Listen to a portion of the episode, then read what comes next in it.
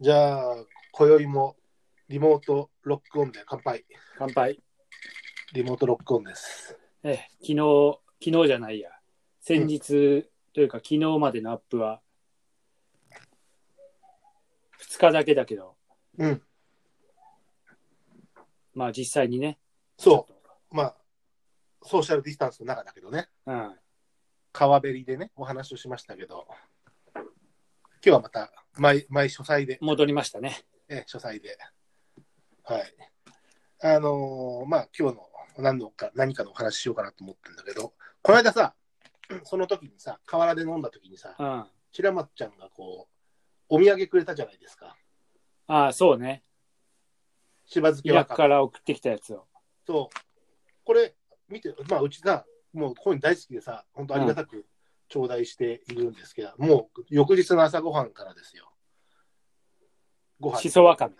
しそわかめ。しば漬けわかめって書いてあるよ。ああ、じゃあしば、それでしそわかめのありゅう、ありゅうというか、そうんの、あれ、あしれば漬けを。をちょっと添加したやつで、うん。それはそれで。でまた美味しいんですよ。いや、これさ、見るとさ、うん 金子みすずのふるさと、仙崎のって書いてああるあ、そうそう。あの、日本海側でね、結構何社か作っていて、ね。うん。あの、ドライなうんやつじゃなくて、ちょっとしっとりしてんだよね。あ、これそうそうそう、しっとりしてるやつ。うん。いや、ありがとうございます。とんでもない。いや、困ったことにというかさ、嬉しいんだけどさ、うん。ほら、まあ、ご多分に漏れずというか、皆さん、この状況、ね、自粛ムードで学校もやってない、うんえー仕事も、ね、あのーリモートワークが多いとかさ、テレワークが多いって中でさ、家で朝昼晩のご飯を大体みんな家で食べるじゃない。そうだね。今もう、3食大体外食なしだもんね。そうやたら家族そう、やたら米の米が減らない家の。 しいや、白米すごいよね。白米の消費量がさ、うん。すで、あのーなんか、結構食べちゃうんだよね、しかも米を。食べるよ。今回のね、そのしば漬けわかめもこれもそうなんだけどさ、うんこういうご飯のお供がさ、こう米をさ、進めちゃうのよ。いや、まあ、それは、歴史がみんな長いからね。日本人はもう生まれた時から大体白米食ってっから。うん。個人個人の、ほら、大体こう、あるじゃん。俺の白米の食い方みたいあるね。な。うん。あの、俺ね、米だけじゃやっぱ食食えないというか、食べない何かあこう、まあ、まあ難しいね、オンザライ大ス体ね。うん。あの、オンザライス必ずするんだけど、うん。お供、お供という、まあご飯のお供だよね。うん。まあ、そんなのがやっぱ大好きで、うん。もうそれさえあれば永遠白米食えるというか、まあ、ちびちび日本酒を飲んだりするのにもちょうどいいものが多いんだけど、そういうのがさ、そんなこうお、オンザライスさせたい、俺の定番オンザライスネタ、アイテムっていうのでもちょっとお話ししましょうよ。うん。いいよ。まあ、この間ね、白間ちゃんからもらったしば漬けわかめもそうですけども、あの、外せないやつとかありますか俺、俺はやっぱりもう絶対、からし明太子。ああ、いいね。あの、いもいうですほんとね、小学校つか、もう食べ盛りになっていくじゃん。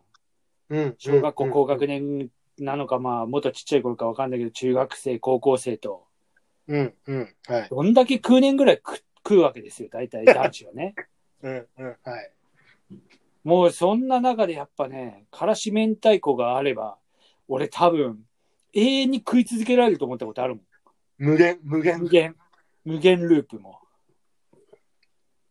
いいね、からし明太子。やっぱりそれって山口だとさ、 福岡が近いみたいなものでこう入りやすかったりするのもあるのいやー、まあどうなんだろうね。まあ確かに、まあよく食卓にはあったので、まあ入りやすかったのか、馴染みがあったのかわかんないけど、まあそう、ね。だろうね。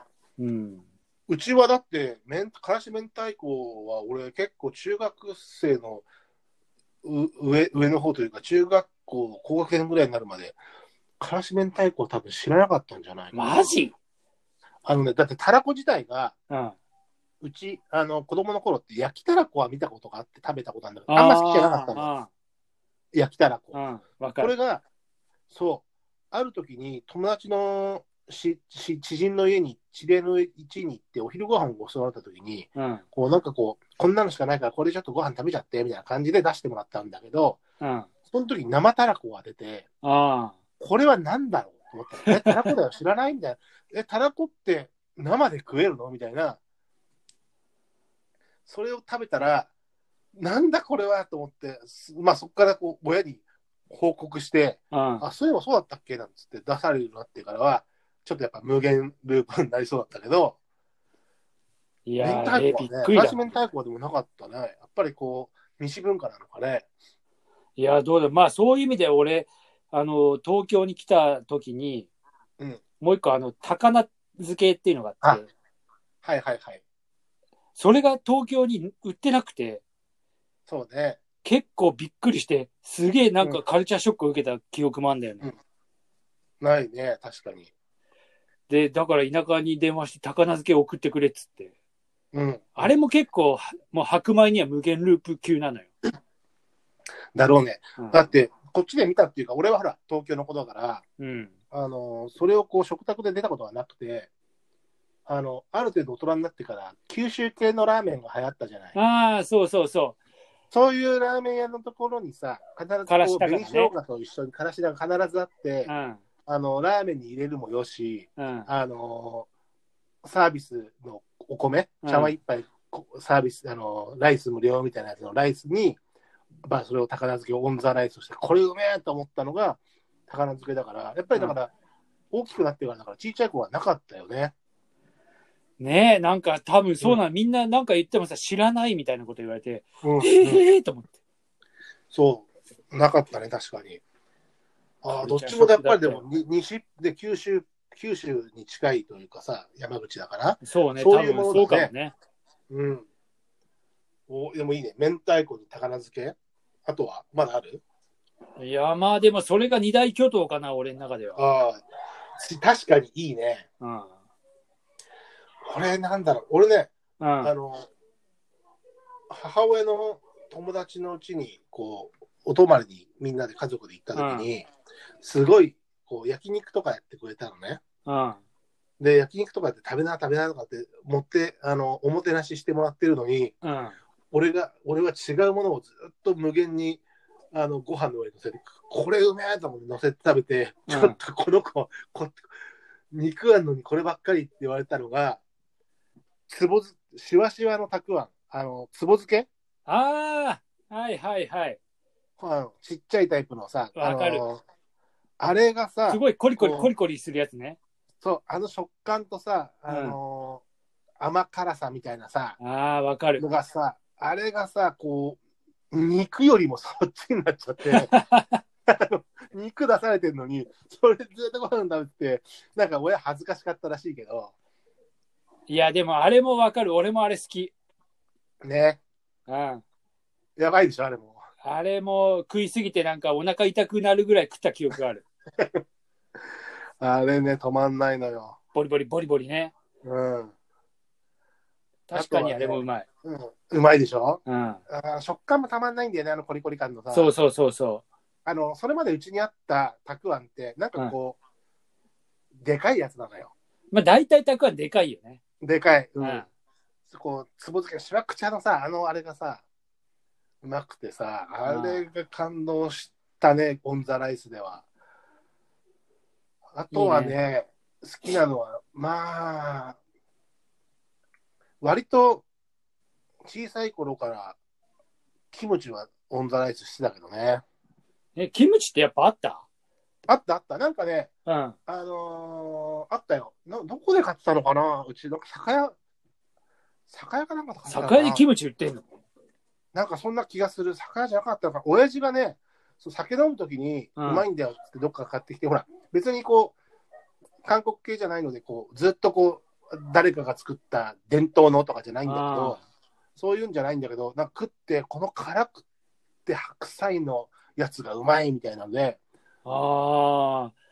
そういう意味ではあんまりないけど、なんか白菜の浅漬けはまあ、あれも好きだけどね。うん。まあ白菜系は、ねキムチが、辛くしてよし、塩でよしっていうね。うん。まあ、そうそうなんだけど。いや、俺、キムチってちっちゃい頃あったかなって、今、記憶にちょっと登ってこないけど。ずっとあったわけじゃないんだけど、うちなんかある時期ブームみたいな感じで、うん。一時期ブームみたいな感じで、しあの、それがこう、彩っ彩ってたというか、ブームがあったね、あのちょ幼少期にね。だから、俺の中ではそれ、うんその、つぼ漬けと、あのーたらこ、だから明太子と近いんだけど、生のたらこ、あの火が通ってたたらこ、そんなにこう、ボソボソ、ポロポロしててさ、火を通すとね。うん。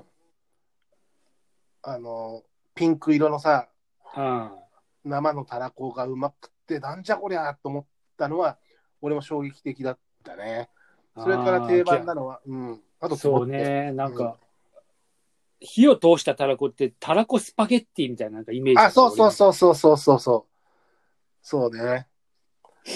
まあ悪くはないんだけど、でも生を食った時の、う。うん。ここれよ、これみたいなさ、そこにいや、ね、そうでしょう。感感感動したのを覚えている。あの、ちっちゃいの。